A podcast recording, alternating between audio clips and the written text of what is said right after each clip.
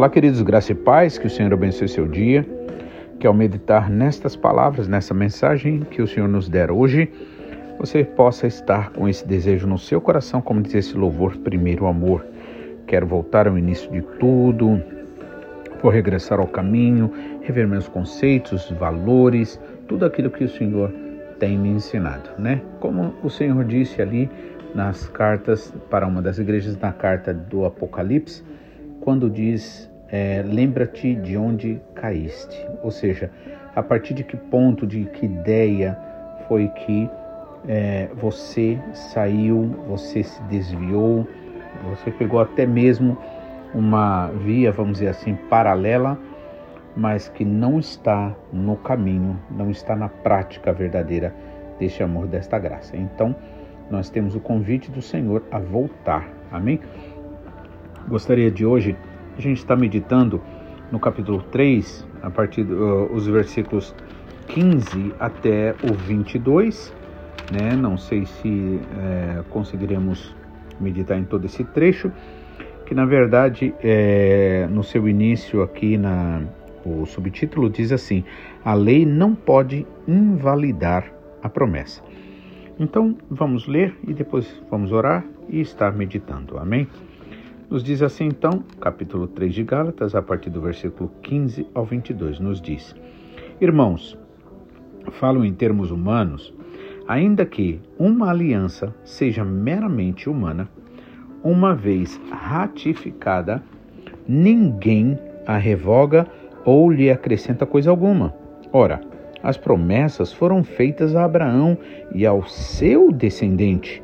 Não diz e aos seus descendentes, como que falando de muitos, porém, como que falando de um só, e ao seu descendente, que é Cristo. E digo isto: uma aliança já anteriormente confirmada por Deus não pode ser revogada pela lei que veio 430 anos depois, a ponto de anunciar, a, a ponto de anular a promessa. Porque se a herança provém de lei, já não decorre de promessa. Mas foi pela promessa que Deus a concedeu gratuitamente a Abraão. Logo, para que é a lei? Ela foi acrescentada por causa das transgressões até que viesse o descendente a quem se fez a promessa e foi promulgada por meio de anjos, pela mão de um mediador. Ora, o mediador não é de um só, mas Deus é um só. Seria então a lei contrária às promessas de Deus? De modo nenhum. Porque se fosse promulgada uma lei que pudesse dar vida, então a justiça seria de fato procedente da lei. Mas a Escritura encerrou tudo sobre o pecado para que, mediante a fé em Cristo Jesus, a promessa fosse concedida aos que creem. Amém? Vamos orar então. Pai, mais uma vez nós te louvamos e agradecemos, obrigado por esse plano tão perfeito, maravilhoso e gracioso, Senhor, que o Senhor preparou antes da fundação do mundo. A tua palavra assim nos diz, assim nós cremos. Obrigado, Pai porque o Senhor verdadeiramente nos amou de tal maneira que entregou seu único filho para que todo aquele que nesse filho crê não pereça, mas tenha a vida eterna. Por isso somos, Senhor, agraciados e queremos, Senhor, viver de forma digna desta fé, deste amor que o Senhor disponibilizou para nós.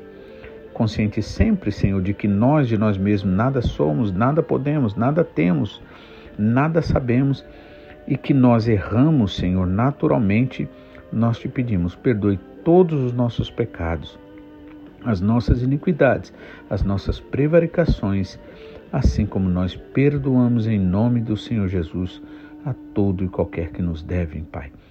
Porque de graça recebemos, então de graça também oferecemos. Que o Senhor possa achar em nós, Senhor, graça a tua graça, o teu amor, Pai. Alegria, Senhor, e assim nós podemos dar a Ti o direito de fazer muito mais do que nós pensamos, do que nós desejamos, em nome de Jesus. Amém. Então, é, essa carta ela é muito importante, muito maravilhosa, porque ela nos explica, Paulo está falando sobre é, a verdadeira graça, né, a promessa do Senhor, que não depende em si do cumprimento da lei, porque o cumprimento da lei, em outras palavras, seria o mesmo que você trabalha e nada mais justo do que você receber uh, por aquilo que você faz, por aquilo que você trabalha. Agora, o que Paulo está dizendo, em outras palavras, é que é, o que o Senhor tem para nós vai muito além do simplesmente cumprimento das leis, das cerimônias, né? Então, é, é, e é isso que se chama graça. Por exemplo, a salvação, né, que é algo tão precioso, tão maravilhoso, ela não acontece simplesmente porque eu obedeço leis naturais humanas, porque isso não me faz merecedor da salvação, que é um presente inestimável, né? Vida eterna. Então, com certeza, e é isso que Paulo está explicando ali para o povo de Gálatas. E nós precisamos sempre, porque essa palavra é importante para nós hoje? Porque é muito comum, muitas vezes, a gente achar que merece as coisas, né? E no fundo, na verdade, se nós pudéssemos dizer o que mereceríamos mesmo de verdade, seria perdição eterna. Mas, como diz nosso pastor Takayama, o Pai nos amou de tal forma, Deus nos amou de tal forma que ele não suportou a ideia de ver-nos perdido eternamente. E ele sabia que só tinha um jeito para que isso realmente fosse possível, essa salvação essa libertação do mal do pecado.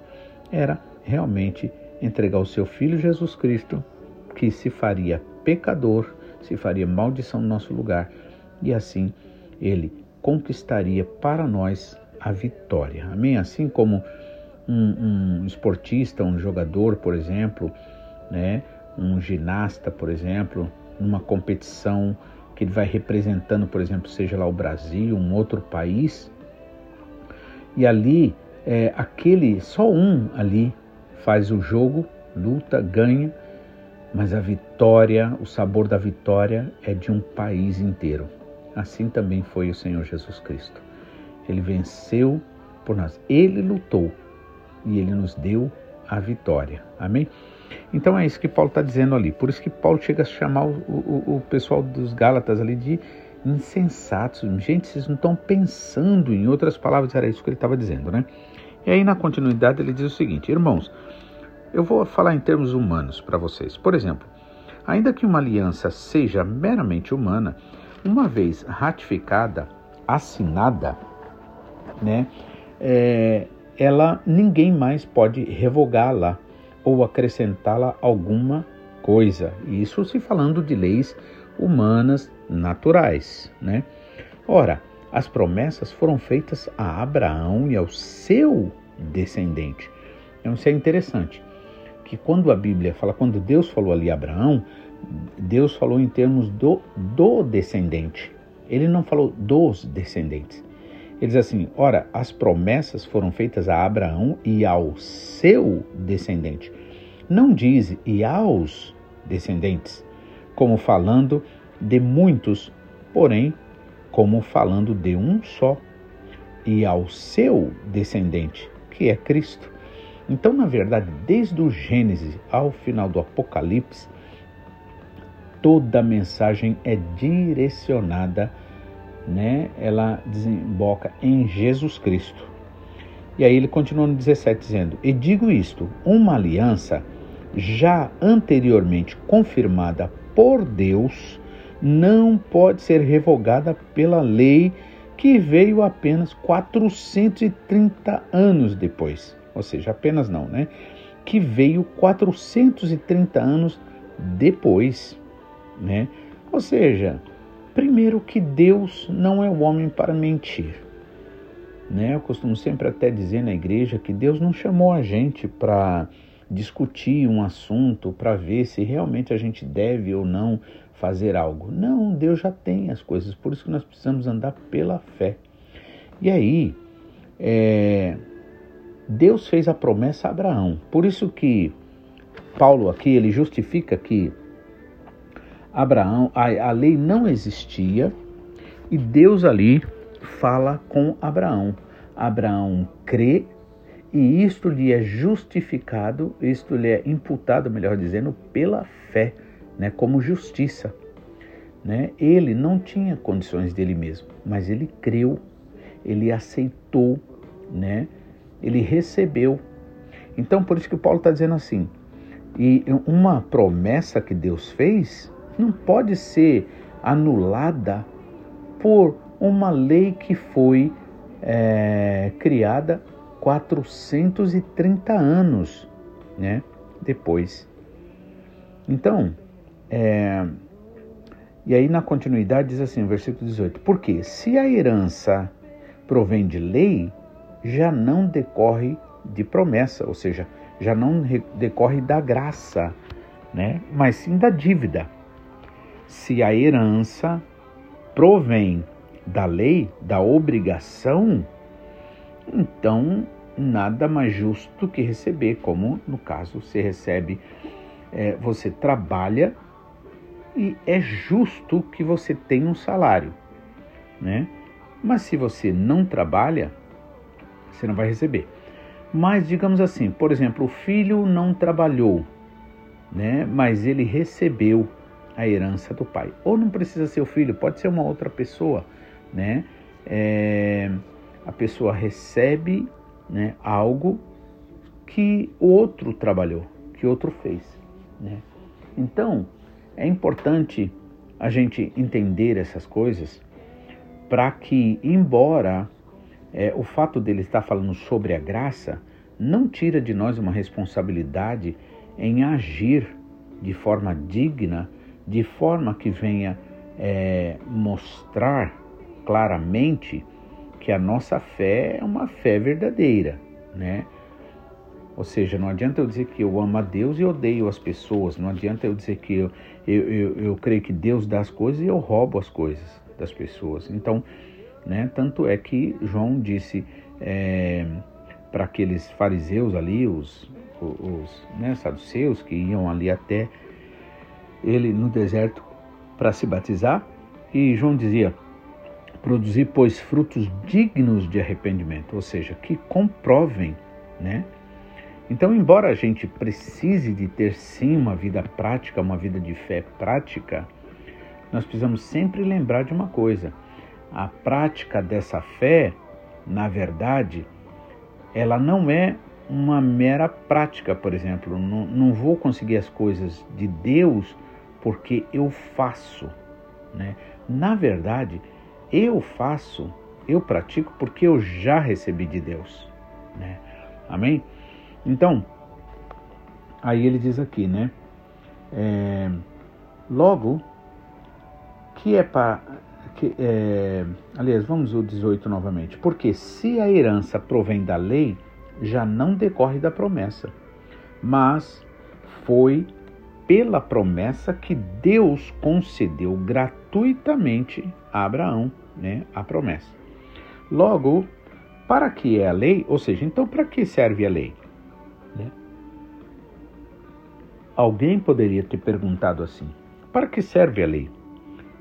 Aí ele vai explicar: ela foi acrescentada por causa das transgressões, das desobediências, dos erros, até que viesse o descendente a quem se fez a promessa né? e foi promulgada por meio de anjos, pela mão de um mediador.